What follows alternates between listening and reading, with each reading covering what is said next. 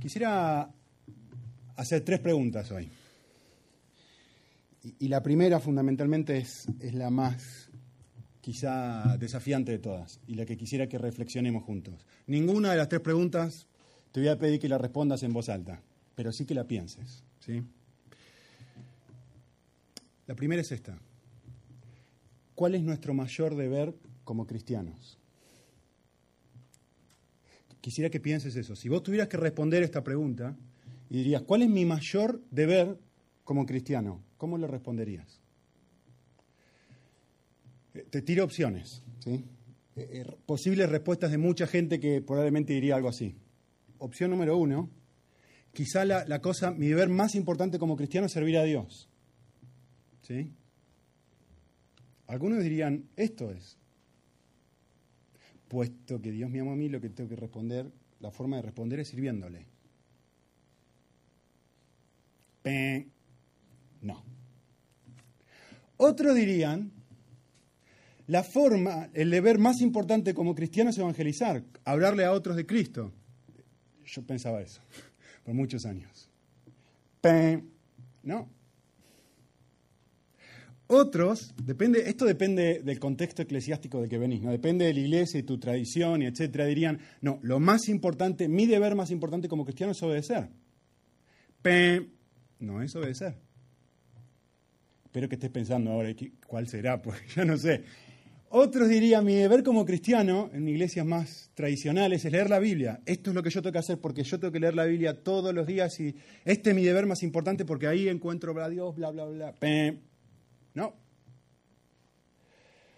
Otra opción muy cercana es orar, buscar a Dios. Mi deber más importante es orar. Bueno, ¿hace falta que suene de vuelta el cosito? Tampoco. Les tiro dos más. Hacer la voluntad de Dios. Que es lo más importante. ¿Qué cosa más importante hay que hacer la voluntad de Dios? No hay nada más importante que hacer la voluntad de Dios. Y ahora voy a tirar uno que va a parecer medio hereje. Así que no, se asusten. Algunos, y yo diría probablemente muchos de nosotros, estarían pensando, mi deber más importante como cristiano es intentar no pecar. Y quiero decirles, tampoco es ese mi deber más importante como cristiano. Por lo menos no desde un punto de vista bíblico quisiera proponer otra cosa. Y, quisiera explicar por qué ninguna de estas cosas, noten la pregunta, ¿eh? el énfasis está en mayor deber como cristiano. Yo quisiera proponer esto y esto es lo que voy a tratar de defender en, el tiempo que tengamos juntos. Eh, yo quisiera decir que nuestro deber, y, lo voy a hacer de una forma media rara, ¿eh?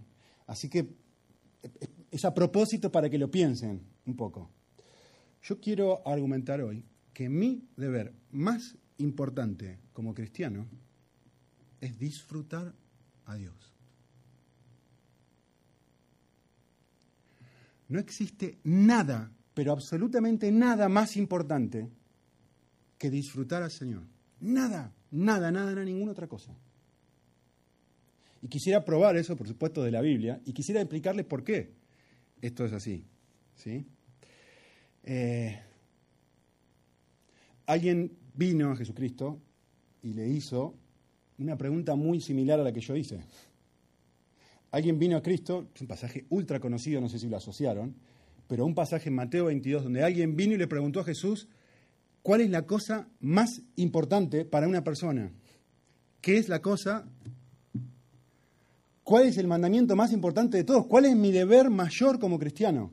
¿Sí?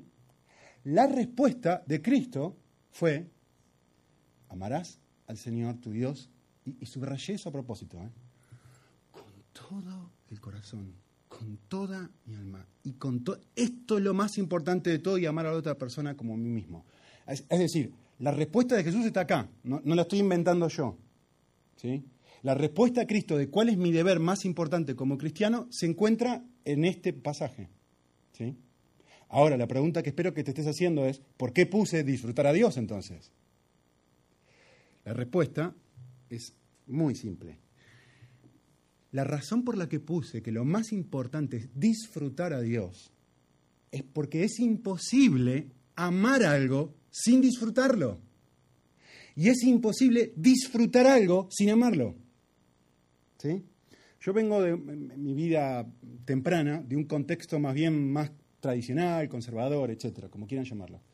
Eh, y, y, una cosa que pronto o rapidito en mi vida me enseñaron fue el concepto de que el amor no era un sentimiento, sino que era una decisión.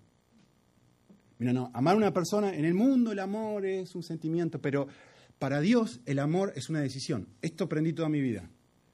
Eh, hoy quisiera decir que no estoy tan de acuerdo con ese concepto. ¿Por qué? Un fariseo puede orar. Un fariseo puede hablar de Dios a otros. Un fariseo sabe mejor la Biblia que ninguno de nosotros juntos.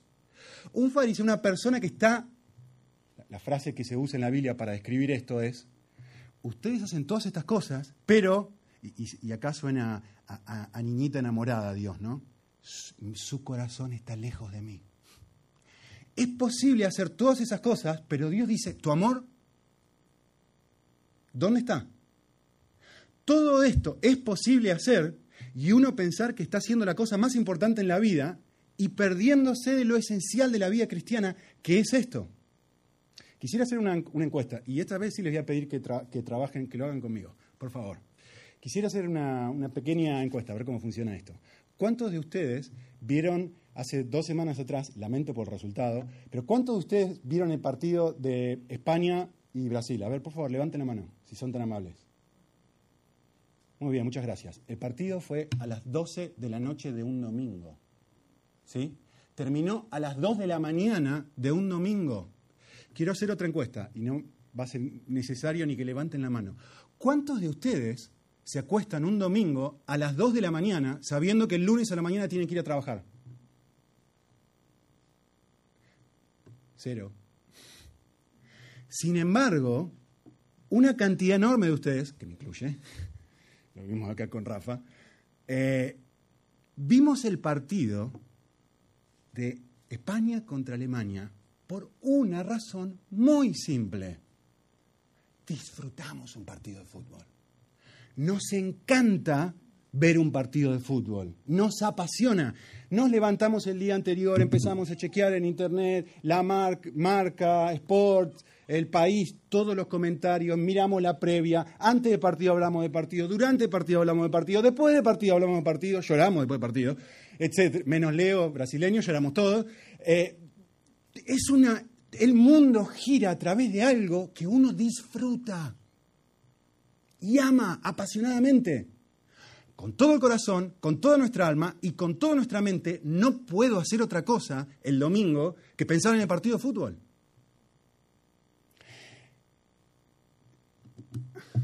Amar es una decisión, pero es una decisión que se toma por el afecto que uno le tiene a algo. Por supuesto que yo decido mirar el diario Sport y leer desde que comienza hasta la última letrita de donde termina con punto y coma y absolutamente todo. Es una decisión que tomo, pero es una decisión porque me apasiona, porque con todo mi corazón, con toda mi alma y con todas mis fuerzas, esto ha atrapado, lo que vamos a ver en un segundo, los afectos de mi corazón. ¿Sí? Pregunta. No, no levante la mano porque no quiero exponer a nadie.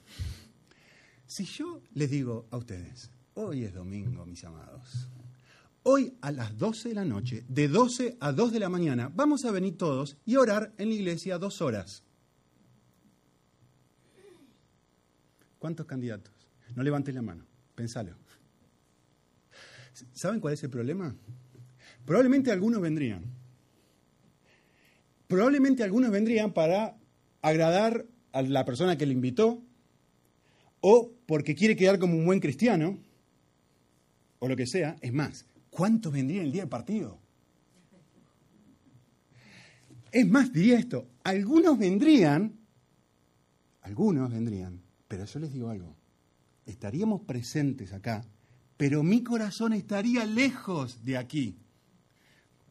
¿Cuánto va el partido? ¿Cuánto va? ¿Quién hizo el gol? ¿Quién no hizo? ¿Cuánto falta? ¿Ya entró Villa o no entró? El punto que justamente quiero destacar es esto. ¿Qué es lo más importante en la vida? Para mí ha sido en estos últimos tiempos un cambio de paradigma, de pensar las cosas de otra forma, no de vivir mi vida pensando, tengo o no tengo que hacer esto, sino vivir mi vida pensando, ¿cómo voy a disfrutar a Dios en esto? ¿Se entiende? Eh, ¿Por qué es tan importante lo que estoy diciendo, disfrutar a Dios? ¿Y cómo esto se relaciona con idolatría? Pues la respuesta es muy simple. Cuando no disfruto a Dios, voy en búsqueda de otras cosas para disfrutar, para que me llenen otras alternativas que por favor voy a amar con todo mi corazón, con toda mi alma y con toda mi fuerza, para que llenen el vacío y el agujero que tengo dentro de mi corazón. Voy a ir a buscar otra cosa. Por lo tanto, ¿sí? Mi desafío más grande es primero disfrutar de Dios como mi máximo deseo y máxima meta como cristiano. No obedecerlo, evangelizar, hacer todo ese tipo de cosas, porque podría estar haciendo eso sin disfrutarlo.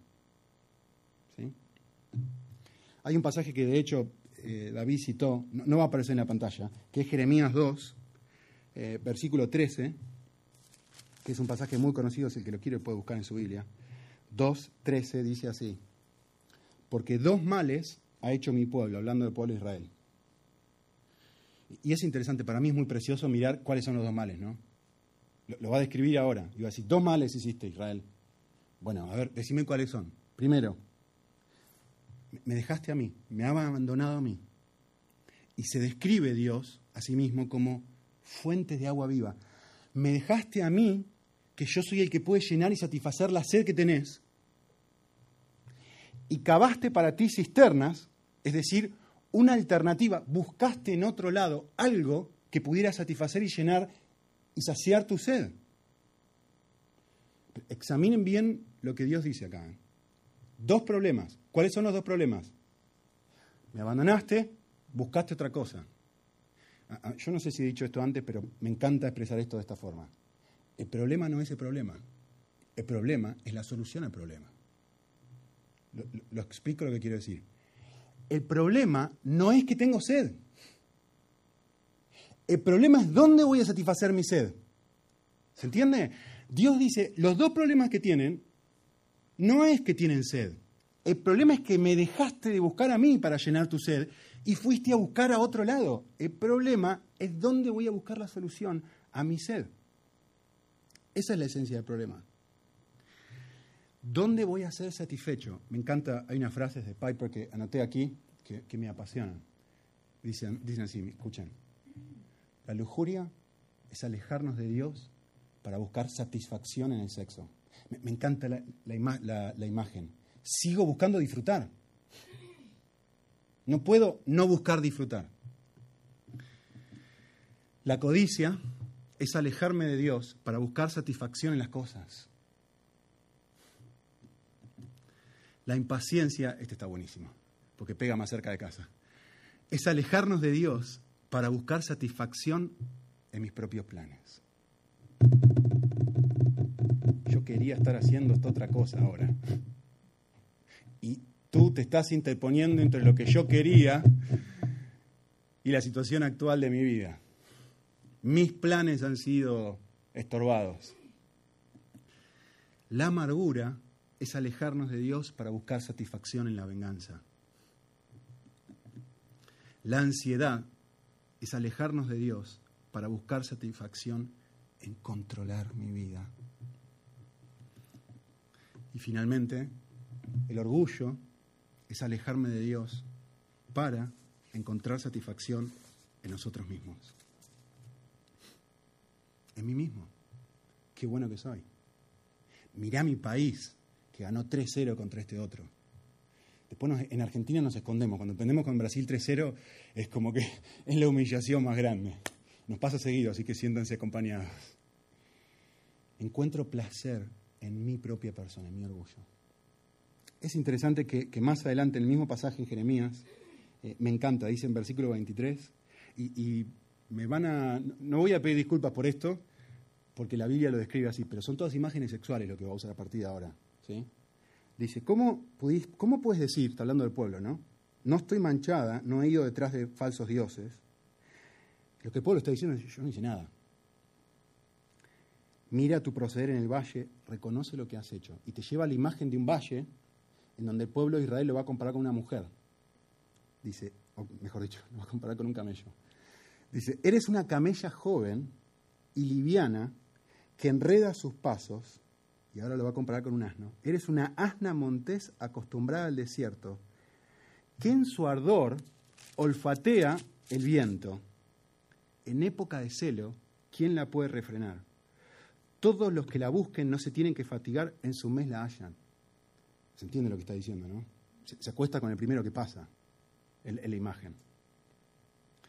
Y dice en versículo 25, guarda tus pies de andar descalzos y tu garganta de la sed. No hagas esto, es lo que Dios está diciendo. Pero, pues, pero dijiste, no, porque amo a estos extraños, a ellos me entregaré. Dos cosas hiciste mal, Israel. Me, dejaste a mí y amaste otra cosa para que llenara tu sed. Y te entregaste eh, el libro de Ezequiel va a ser aún más explícito, perdónenme si, suena medio rudo lo que voy a decir ahora, pero te abriste de piernas, es el libro de, Ezequiel, delante de cualquiera. Es la imagen, es muy fuerte. Dios siente esto como un adulterio espiritual, en donde uno ama por completo a Dios o ama por completo otra cosa y se entrega por completo a eso. ¿sí? Muy bien, habiendo dicho esto, ¿cuál es la solución a este problema? ¿Cómo batallo contra esto? Y la solución bíblica para esto es recuperar mi amor por Dios. Es volver a disfrutarlo como una vez, o como alguna vez, espero, lo disfruté. El libro Apocalipsis dice, vuelve a tu primer amor. El pasaje que acabamos de leer hoy dice, tenés que amarme con todo, con todo, con todo, con todo. Este es el problema. Volvé a mí a la, a fuente de agua que realmente puede llenarte. Es disfrutar a Dios otra vez. Esa es la solución. Eh, quisiera meditar en esto un poquitito más, antes de pasar a la segunda pregunta. Voy a, pasar más tiempo en la primera que en las otras. Eh, hay un, catecismo muy famoso en la historia de la Iglesia que se llama el Catecismo de Westminster. Y, y cómo comienza el catecismo dice esto, que es una confirmación de lo que os acabo de decir. El deber más importante del ser humano es glorificar a Dios disfrutándolo para siempre. Lo que uno disfruta, uno ensalza. Leo se pasó tres, cuatro días ensalzando y gloriándose que había ganado 3-0. No se acerquen a esta semana, todavía está medio lo que uno disfruta y ama, uno ensalza. Uno glorifica. Un pasaje. Soluciones a esto.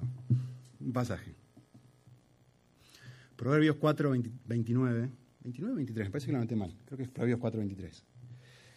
Dice, sobre toda cosa guardada, guarda tu corazón, porque de él mana la vida. ¿Qué es lo que está diciendo este versículo?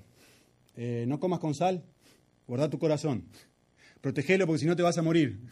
Eh, no está diciendo eso, lógicamente. El texto está utilizando una metáfora para hablar de algo interno del ser humano. El corazón es, y yo le puse varias definiciones, o definiciones, una descripción de la metáfora del corazón de cómo se utiliza en la Biblia. ¿sí? El corazón es el núcleo, el centro de mi persona. ¿sí?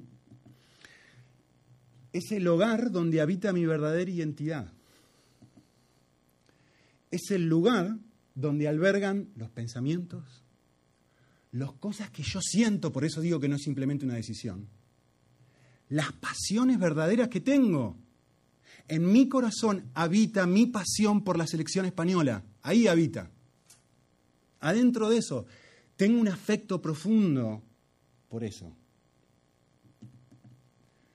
Mi corazón define y determina quién soy, cómo pienso, qué siento y qué hago. Todo, lo que dice el texto, fluye de él. Todo. Del corazón, de lo profundo del ser humano, de mi ser interior, como quieran describirlo, esto siempre son descripciones. En ese espacio físico, espiritual, como quieras, donde habita lo más profundo de mi vida, los teólogos llaman a esto donde habita, donde residen los afectos de mi corazón, aquello que mi persona realmente ama. Teología, eso se llama así, los afectos de mi corazón. Jonathan Edwards acuñó este, esta frase. Aquello que mi corazón realmente ama profundamente. De ahí fluye todo y mana la vida. Eh, por eso, la pelea por quién va a dominar mi corazón es la pelea más importante de todas. Lo que mi corazón disfruta, lo que mi corazón ama, lo que mi corazón se apasiona, lo que mi corazón piensa, desea, eh, siente, es movido a hacer, es lo que va a determinar después cómo vivo. De acá adentro fluye todo. Por lo tanto, mi deber más importante es disfrutar a Dios para que si yo en lo profundo de mi ser disfruto a Dios, eso cambia todo. Eh, Jesús lo decía con otras palabras, ¿no? muy conocidas. Lo que contamina al hombre no es lo que entra al hombre, es lo que sale de profundo del corazón. De adentro, adentro están las cosas buenas o malas. Lo va a decir en otro pasaje también muy famoso. Del buen tesoro del corazón uno saca lo bueno, del mal tesoro saca lo malo. Lo que realmente uno ama es lo que eventualmente sale. Les quiero contar una ilustración que leí hace un tiempo que me, encantó y seguramente no te vas a olvidar más en tu vida. Yo la leí una vez, no me la olvidé más. Ya la he repetido como 15 veces aquella vez, pero a ustedes no se las he dicho. Eh, quisiera que se imaginen que se van de vacaciones.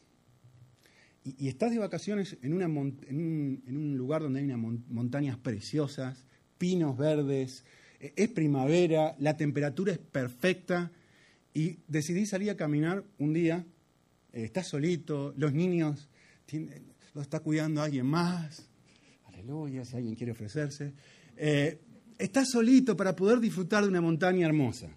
¿sí? Salís a caminar estás caminando, no puede ser un día más hermoso. Estás, casi tenés una experiencia mística disfrutando la naturaleza. Y en una de esas ves una, pequeña cascada, un arroyito, una agua cristalina, es preciosísimo. Empezás a mirar y decís, qué bonito que es esto. Seguís caminando, lo, voy a bordear, lo voy a rodar, voy a subir un poquito para arriba. Y de repente, mientras vas subiendo, empezás a encontrar basura. Lata, cartón, pañales de Tommy. Eh, empezás a encontrar un montón de cosas. ¿qué, pasó acá? Y dices, pues está arruinando todo el resto de cosas. Entonces decís, voy a tomar un día, aunque sea mis vacaciones, voy a agarrar una bolsita y voy a empezar a juntar todo. Empezás a juntar, una, dos, tres, empezás a meter la, la, bolsa de basura, una, dos, tres, cuatro. Cuando te, te querés dar cuenta, pasaron tres, cuatro, cinco horas obviamente terminás cansado, pero bueno, valió la pena, por lo menos se ve un poco mejor. No saqué todo, pero un poquito mejor se ve. Seguís tu día, volvés a tu casa, al día siguiente decís, pues fue tan lindo ayer, voy a repetir la experiencia. Volvés a salir, volvés a pasar por el lago, igual cantidad de basura que antes.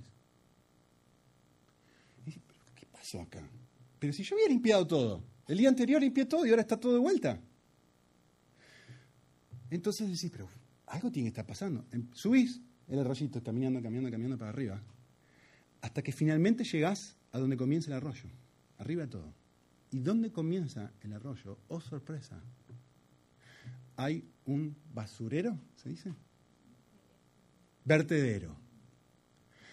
Y los no me expliques por qué, no me preguntes por qué. Los camiones de basura vienen todos los santos días y tiran su basura al lado de este arroyito precioso y lo único que hace es tirar esa basura para abajo. Y tirarla para abajo y tirarla para abajo. De lo profundo del vertedero, vertedero, del basurero, vienen estas cosas hacia abajo. Tradicionalmente peleamos contra esta basura tomando una bolsa y empezando a juntar de a poquito, uy, estoy enojado, basura, vamos a cambiar, vamos a tratar de arreglar esto. Uy, estoy siendo egoísta, enojado, hay que cambiar esto. Estoy siendo egoísta, basura, hay que meterla ahí adentro. Y nos esforzamos por cambiar conductas cuando lo que la Biblia nos dice es debemos ir al lugar donde fluyen y nacen los deseos, los afectos y las cosas más profundas. Porque si yo cambio ahí arriba las cosas, eventualmente de arriba van a empezar a salir otras cosas. Y si pierdo tiempo en juntar la basura, voy a terminar exhausto y al día siguiente van a volver a salir porque no ha cambiado aquello de donde fluye mi corazón, aquello donde fluyen mis deseos.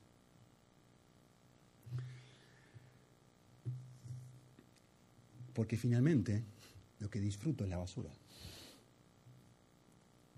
Necesito reemplazar lo que realmente disfruto con otra cosa, para que de ahí salga otra cosa.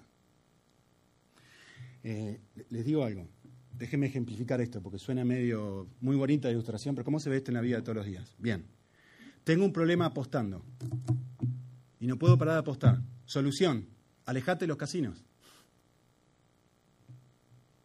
Tengo un problema con gastar mucho dinero. Solución, corta tu tarjeta de crédito. No tengas más tarjeta de crédito, no vas a luchar más con gastar mucho dinero.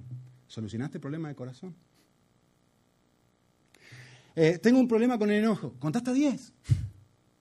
1, 2, 3, 4, 5. Solucioné el problema de corazón. Levanté basura. Levanté basura. No solucioné el problema de corazón. Eh, tengo un problema de peso. Vení al gimnasio. 15 euros. Sale muy barato. ¿Cuál es el problema de corazón? Les voy a dar un ejemplo que, a mí me ayuda mucho. Eh, viene una persona a mí y me dice, soy un trabajólico. ¿Conocen la frase trabajólico? Que, una persona que, trabaja y trabaja y trabaja y que no puede dejar de trabajar. Trabajólico. Que le encanta trabajar, que disfruta trabajar y que... Eso. Mi respuesta natural a esta persona es decirle, bueno, vamos a una cosa.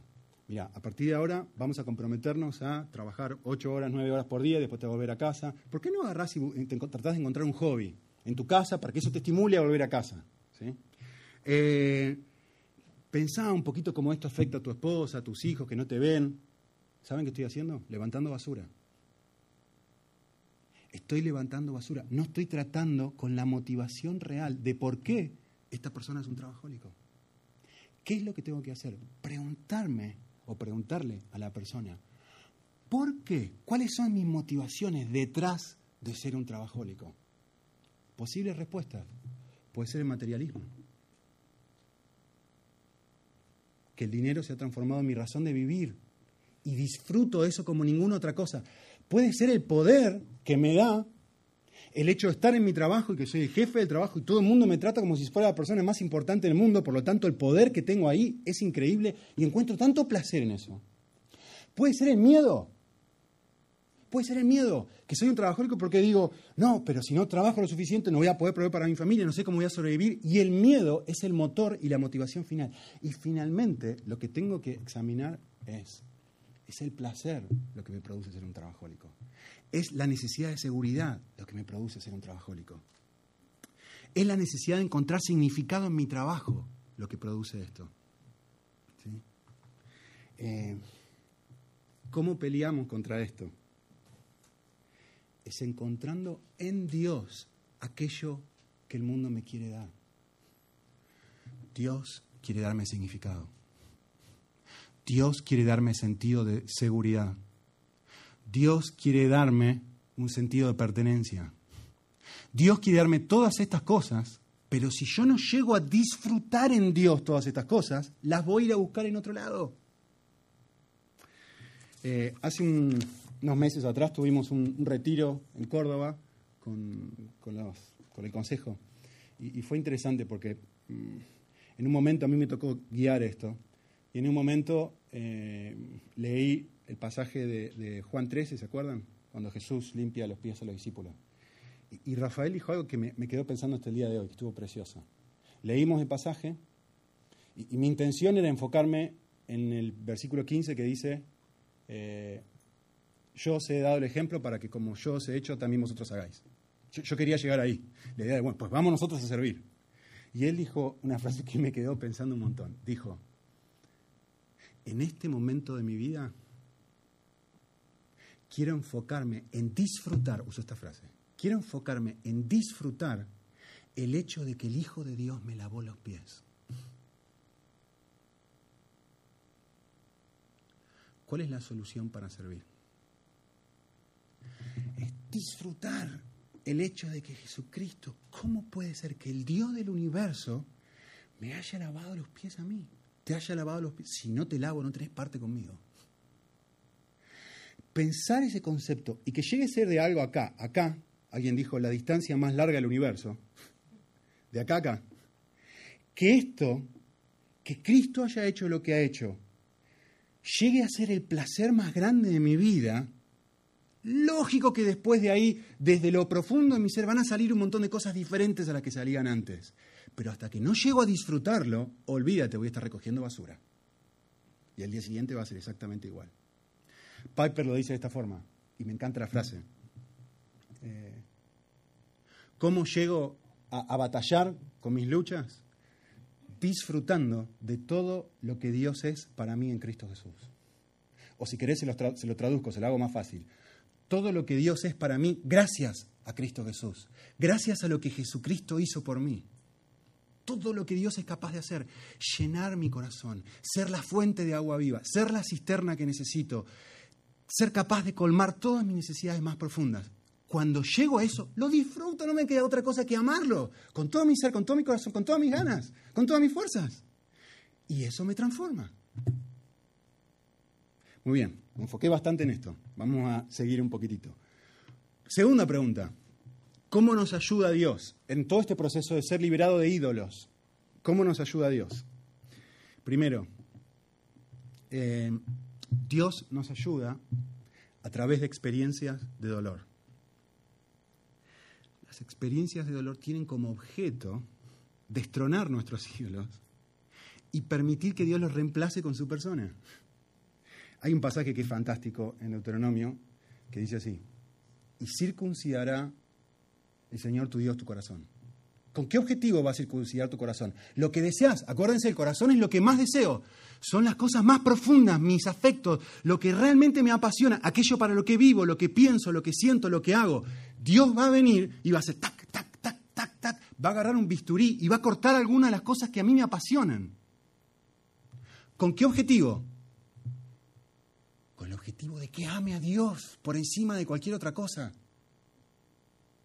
Resultado final de eso, ¿es algo asqueroso? ¿Es algo feo? Resultado final es, finalmente vas a vivir, vas a encontrar placer, vas a encontrar llenura real cada vez que Dios haga esto. Eh, vino el sábado pasado Paqui y habló sobre el fracaso. Y, hubo dos conceptos que ella compartió que para mí fueron muy mm, iluminadores y muy lindo la forma que ella lo, expresó. Ella dijo, em, habló de la diferencia entre la frustración y el fracaso. Y, ella dijo básicamente esto, dijo, la frustración es como, es algo más leve, ¿no? Es un problema, es un, un dolor, si se quiere, más leve, es una experiencia donde no se cumplen mis expectativas. ¿sí? Y después dijo esto, el fracaso es algo mucho más duro, y ella no dijo esto, lo agregué yo. Es una experiencia donde se me cae una estructura, algo en lo que me estaba apoyando. La imagen que quiero dar es esta. Imagínate que estás en un edificio y tenés que pintarlo. ¿Sí? Y tu objetivo es pintar el edificio y terminar esta pared antes del almuerzo. Y vas, empiezas a pintar la pared y te forzás, te forzás, te forzás, no llegás. Y te frustras porque no terminaste la pared antes del almuerzo. Bueno, es una frustración, es algo leve. Es una experiencia donde no se me cumplieron mis expectativas. ¿sí? Ahora, imagínate esto, estás frente a la pared con los andamios, ¿andamios se dice aquí? Con los andamios, con toda la estructura armada, pintando la pared y se rompe el andamio y se rompe la estructura, te caes y te fracturás. Eso es algo mucho más fuerte. Es una experiencia de fracaso donde se rompe aquello en lo que yo me estaba apoyando para vivir y sobrevivir y darle de comer a mi familia. Ahora me quedé sin nada. ¿Cómo hago yo? Se me cayó algo que lo que estaba total y completamente apoyado. no me queda otra cosa que abandonarme a la buena de Dios, si se quiere. A veces me apoyo en mi inteligencia para sobrevivir en la vida. A veces me apoyo en mis amigos o en mis contactos para sobrevivir en la vida. A veces me apoyo en lo que quieras. que se transforma en mi fuente de seguridad o en ser un trabajólico para proveer para mi familia, lo que quieras. Finalmente se transforma en una estructura en la que me apoyo. Y Dios está en el proceso de ayudarme a liberarme de esas estructuras que no pueden ayudarme, son cisternas vacías que me dejan sin nada. Alguien dijo una frase que me, me encanta, ni recuerdo quién fue, pero para mí es preciosa. Dice así, cuando llegamos al final de nosotros mismos, hemos llegado al comienzo de Dios. Me encanta. Cuando llegamos al final de nosotros mismos, cuando se me cae la estructura, ¿qué voy a hacer ya? Estuve confiando en mi inteligencia para sobrevivir por un montón de tiempo. Y ya, pues nada, he fracasado. ¿Y ahora qué hago? Pues nada, ahora me queda abandonarme a Cristo. Estuve confiando, ayer leí un, artículo en un diario, ustedes ni saben quién es esta persona, pero leí un artículo en un diario de la Argentina de una, chica que era una modelo en Argentina, la, modelo más conocida de Argentina en los años 80. Y, pobrecita, tenía, ella contó la experiencia de un marido que la golpeaba, de, ella se inyectó algo en los labios para estar aún más bonita y se, destrozó los labios y estuvo como 10 años con labios destrozados, literalmente. Era un, desastre, pobrecita, se escondía en la casa porque no quería salir. Em, en búsqueda, finalmente, de mayor y mayor belleza y encontrar su significado en la belleza. Y encontrar aceptación de parte de los demás en la belleza. Se le cayó su estructura. Era la modelo más preciosa de la Argentina. Llegó a ser pobrecita en una defecio. Se cayó todo aquello en lo que ella se apoyaba y no le quedó otra que llegar al final. ¿Cuándo llegamos ahí? Probablemente es cuando realmente nos abandonamos. Y Dios nos ayuda, porque en esa experiencia finalmente vamos en, socorro de Él. Por favor, vení, ayúdame. Déjeme expresarlo de esta forma. Hay una película que es una de mis películas favoritas, que se llama El Conde de Montecristo. Seguro alguno habrá leído el libro, otros habrán mirado la película. Es fantástica. Pero me encanta la imagen del Conde de Montecristo. Este hombre está años encerrado en una prisión, en una isla, y tiene las paredes que son tremendamente, son piedras gigantes, enormes, y, por años este pobrecito hombre que no ha hecho nada y lo han metido justamente en la cárcel, está tratando de picar y armar un túnel y salir de la cárcel. Es tan grande el cosa este que se, está con un viejito, no sé si se acuerdan, de barba blanca, larga, y nada, y picando y picando y picando y picando y picando y picando. Eh, la imagen de una cárcel, la imagen de, esta, de esta peli a mí me hace pensar en el corazón. Y, me hace pensar en las paredes y en las estructuras en las que uno confía y donde Dios está, como dice Apocalipsis, ¿no?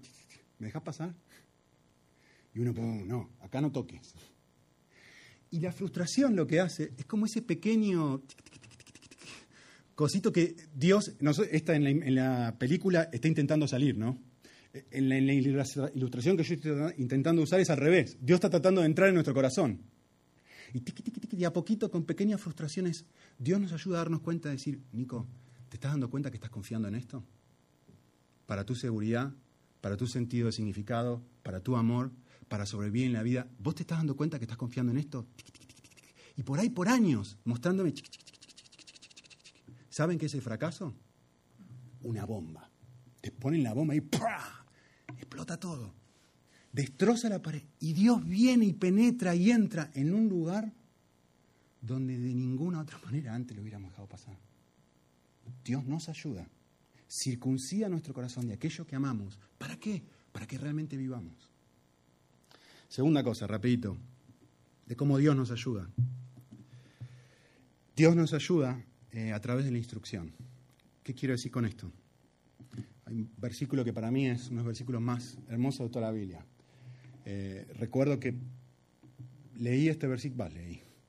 Un día estaba en, la facultad, en el seminario en Estados Unidos, y era mi primer día en el seminario, eh, donde éramos, mil alumnos ahí sentados en la capilla del seminario el primer día, y todos con apuntes, con hojitas, listos para aprender, y el presidente del seminario se paró y comenzó a enseñar un pasaje. El pasaje que leyó era este. Y él siguió explicando un montón de cosas. Yo no recuerdo una sola palabra que dijo del mensaje después de que leyó este versículo. Fue una bomba para mí, que penetró en un lugar que no, no podía creer lo que, estaba, lo que estaba leyendo. Y les digo por qué. Lean lo que dice el texto. El propósito de nuestra instrucción es el amor nacido de un corazón puro, de una buena conciencia y de una fe no fingida. Si uno lee rápido este pasaje, uno puede concluir, tenemos que tener amor, tenemos que tener una buena conciencia y tenemos que tener una fe sincera. mala interpretación del pasaje. No es lo que el texto está diciendo. El texto está diciendo esto, se los voy a... Esto es una técnica que se hace en griego para entender cómo funciona el pensamiento del autor. Se hace así. El propósito de nuestra instrucción es el amor. El amor nacido de un corazón puro, el amor nacido de una buena conciencia, el amor nacido de una fe no fingida. Estos tres calificativos justamente modifican al amor. No están hablando de tres cosas diferentes, están hablando de cómo uno debe, de cuál es el propósito por el cual uno va al seminario, cuál es el propósito por el cual te estás sentando en este momento acá para escucharme a mí hablar por 40 minutos. El propósito de nuestra instrucción es crecer en amor. ¿Por qué? Porque no tenemos un corazón puro, porque no tenemos una buena conciencia y porque muchas veces fingimos nuestra fe. Por lo tanto, es crecer en trabajar en el basural de la puntita de arriba, de ahí. Y sacar las cosas de ahí adentro.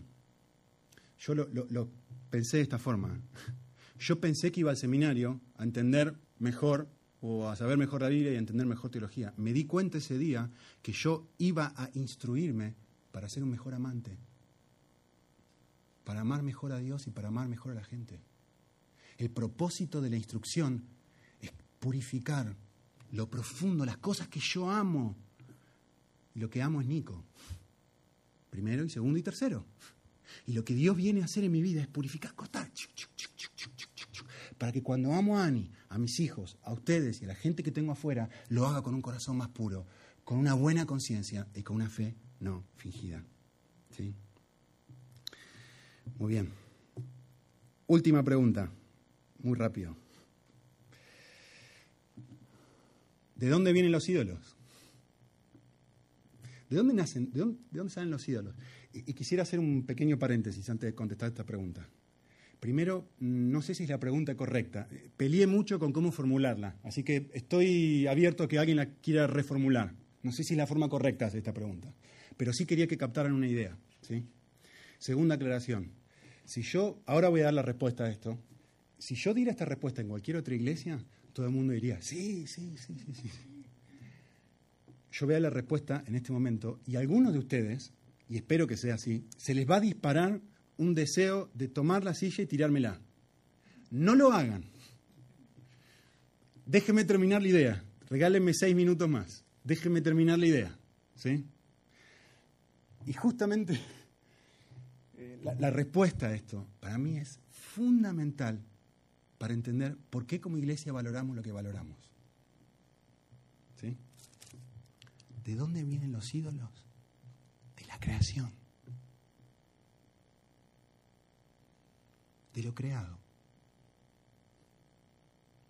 Si, has estado suficientemente tiempo en la iglesia, sabes que decir esto es cerca de decir una herejía.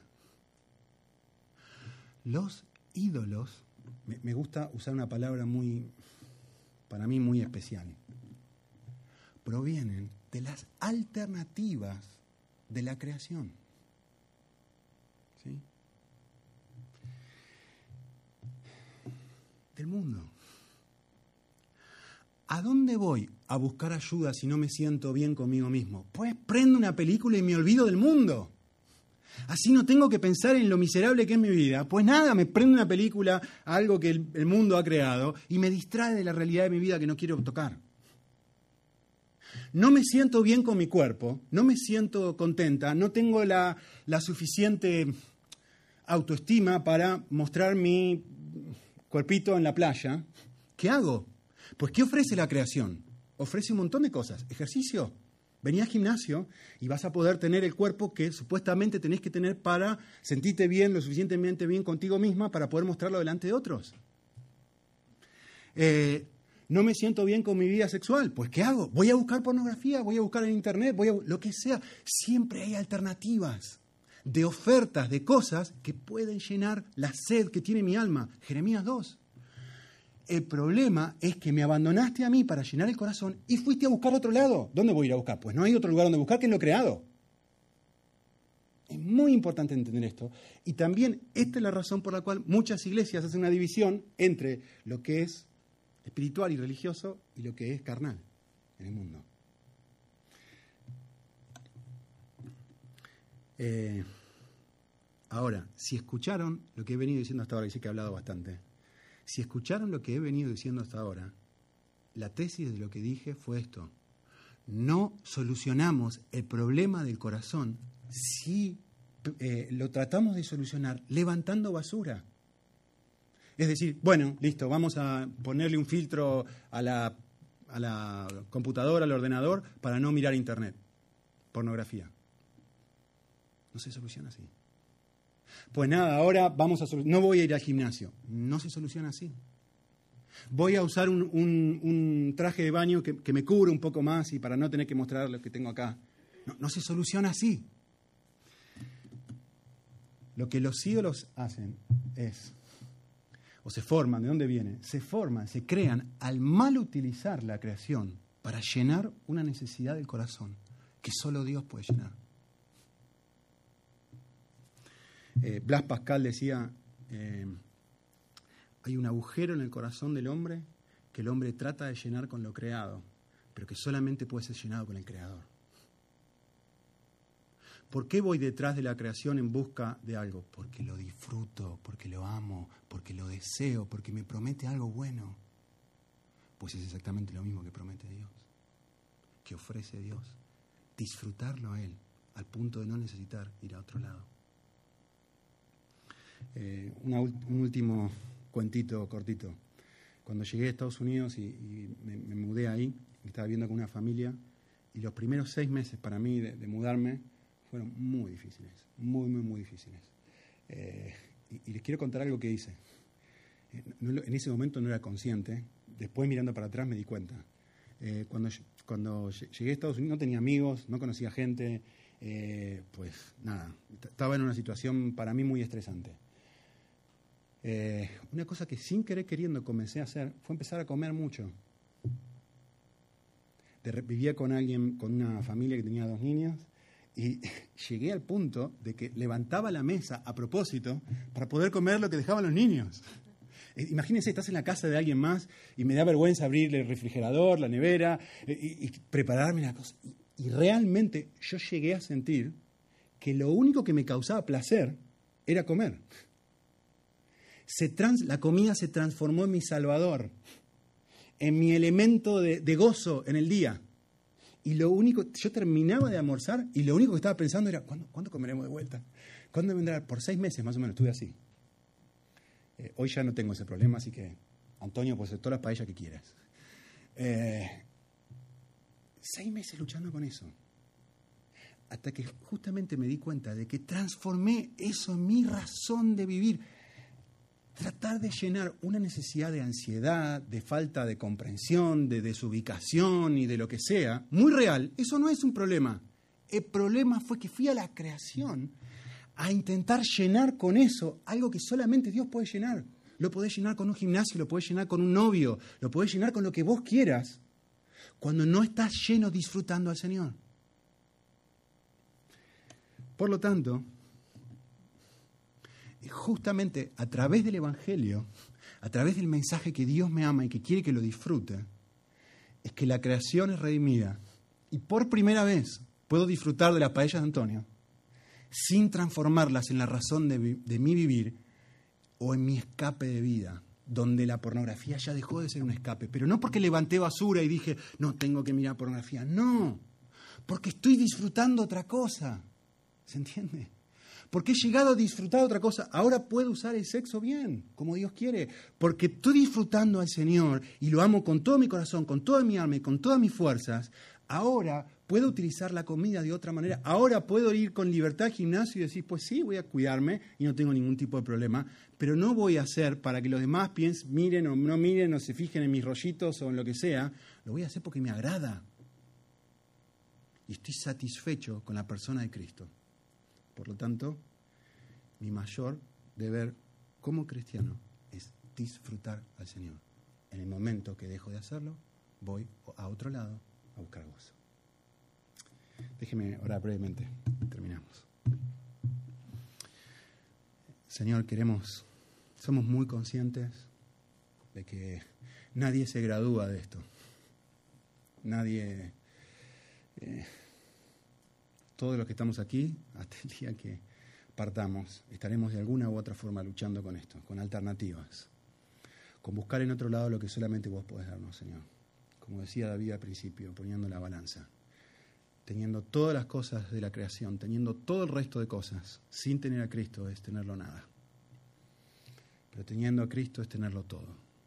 Así que queremos eh, vivir la experiencia, disfrutarte con una intensidad mucho más profunda cada día, dejándonos enseñar por experiencias que nos muestren algunos de esos ídolos, también dejándonos instruir por tu palabra, por la vida de otros, por lo que sea que vos quieras utilizar para mostrarnos cómo es necesario crecer y purificar la manera que amamos.